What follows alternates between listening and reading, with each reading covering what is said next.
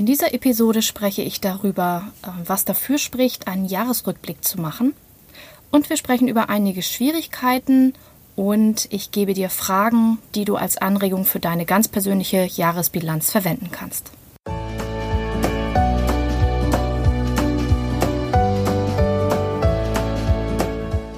Hallo und herzlich willkommen zu diesem Podcast. Ich bin Katrin Grobin und du bekommst von mir hier viele hilfreiche Methoden, Tipps und Übungen rund um die Themen weniger aufschieben und entspannter leben. Ich wünsche dir spannende Erkenntnisse und ganz viel Freude damit.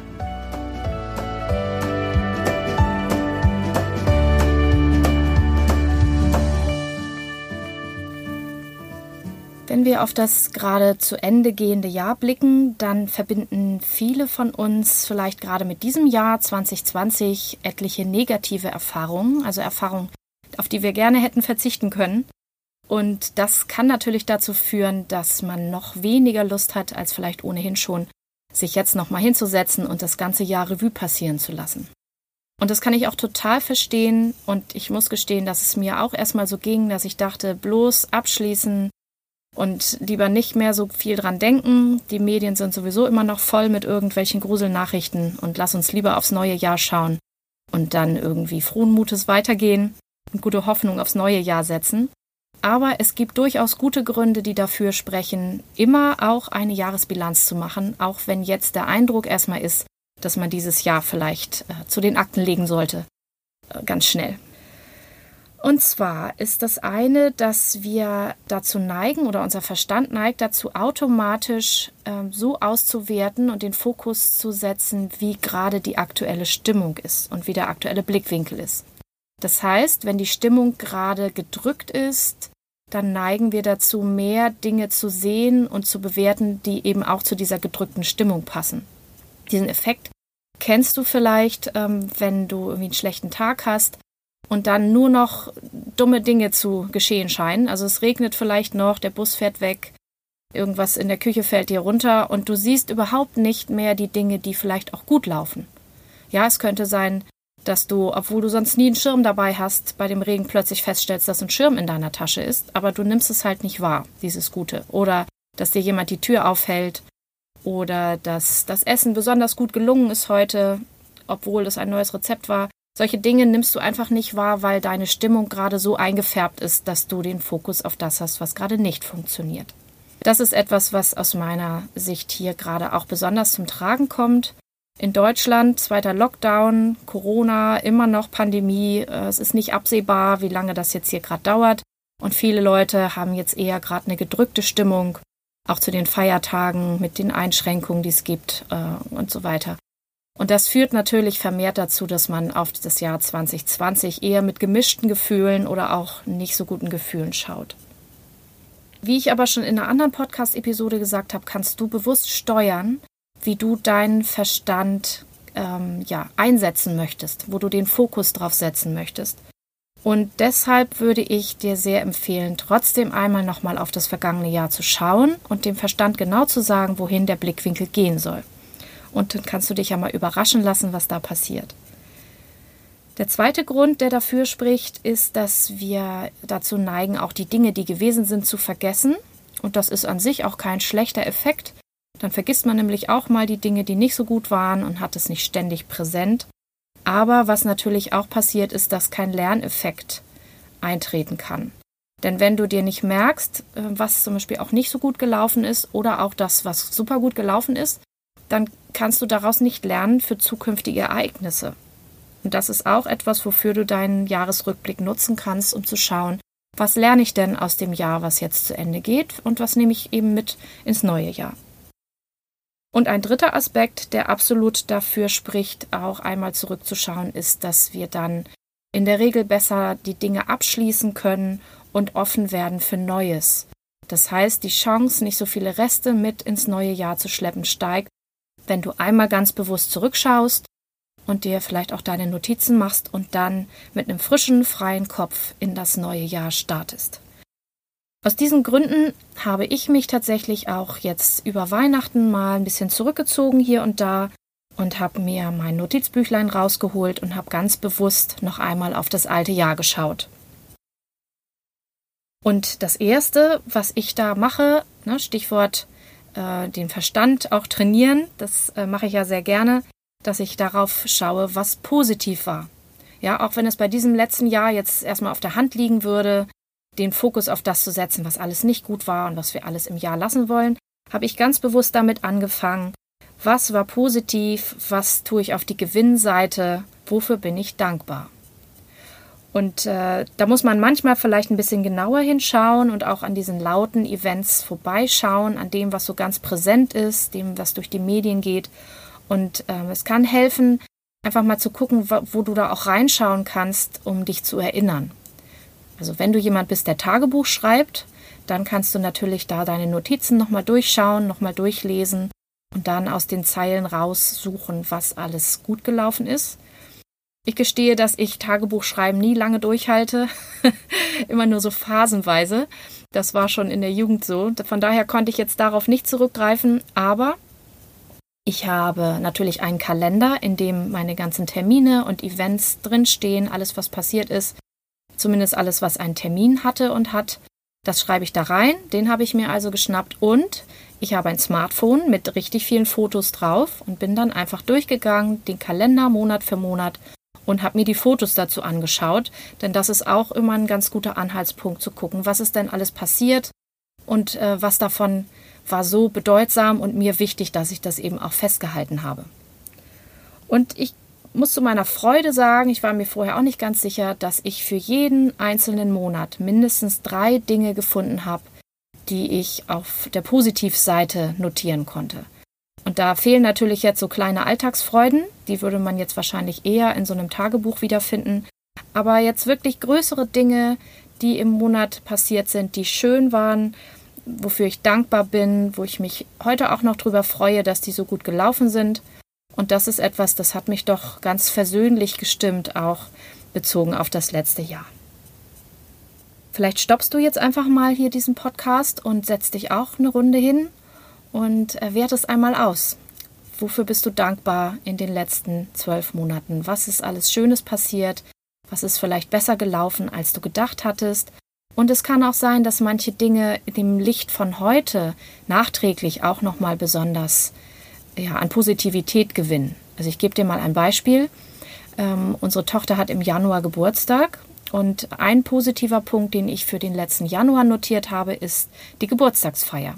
Und ich weiß noch, das war ziemlich anstrengend. Wer schon mal einen Kindergeburtstag geplant und durchgeführt hat, der weiß, was ich meine.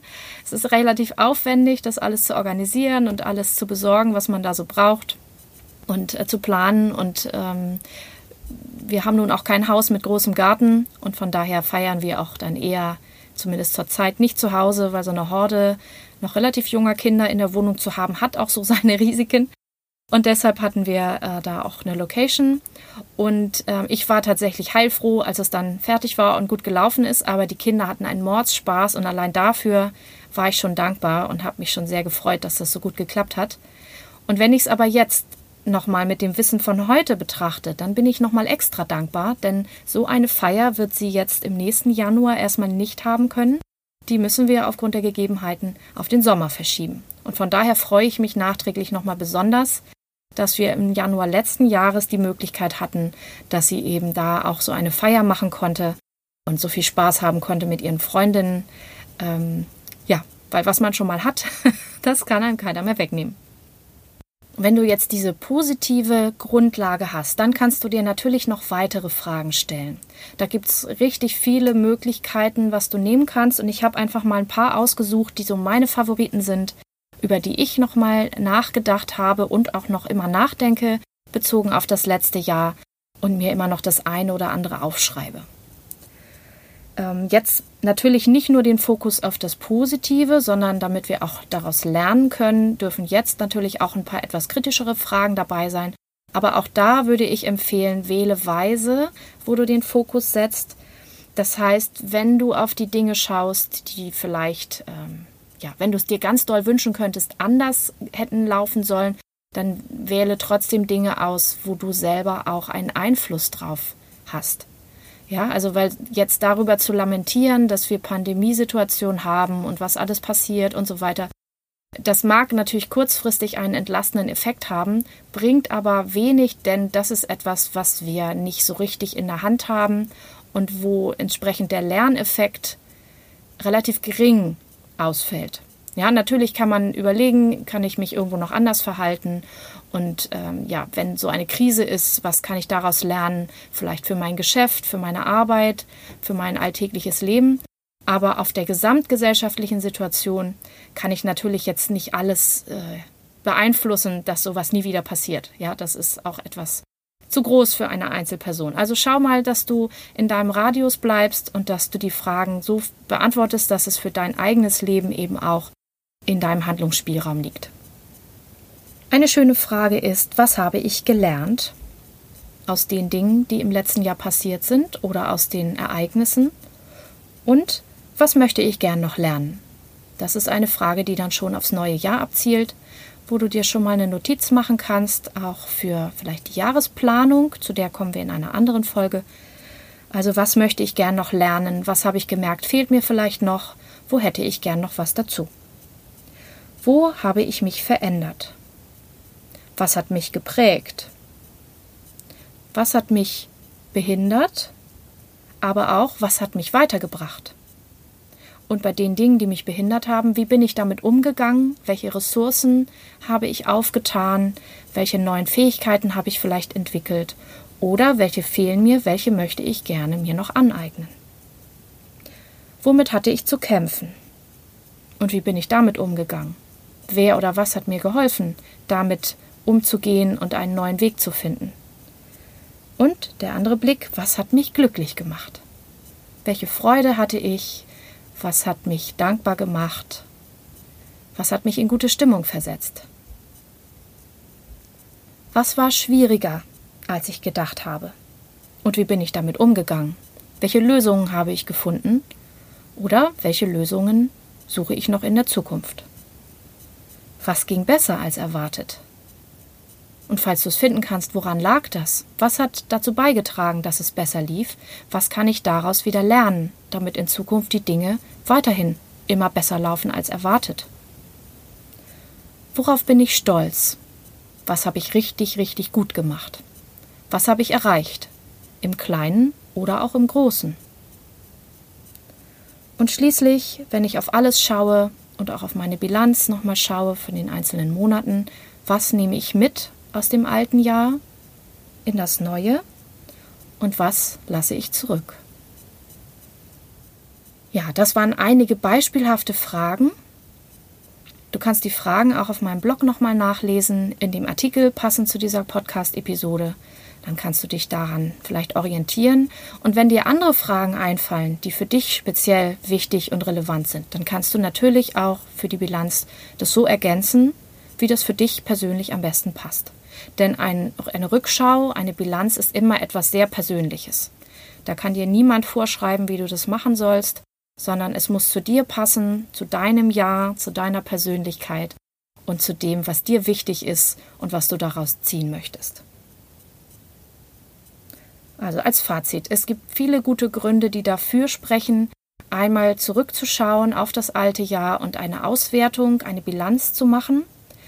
Es tut gut, den Fokus dabei erstmal auf das Positive zu richten, die Ausbeute, das, was du mitnimmst. Und wenn du auf das schaust, was nicht so gut gelaufen ist, macht es durchaus Sinn, auch da lösungsorientiert vorzugehen. Das heißt, dass du einmal schaust, was sind die Dinge, die du in Zukunft beeinflussen kannst, sodass äh, das, was nicht so gelaufen ist, wie du wolltest, dann nächstes Mal besser laufen kann.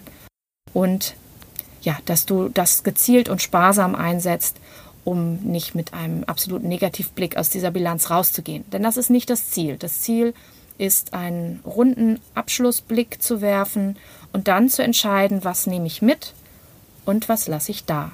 Und was lerne ich daraus für auch meine Planung und für mein Weitergehen in das neue Jahr.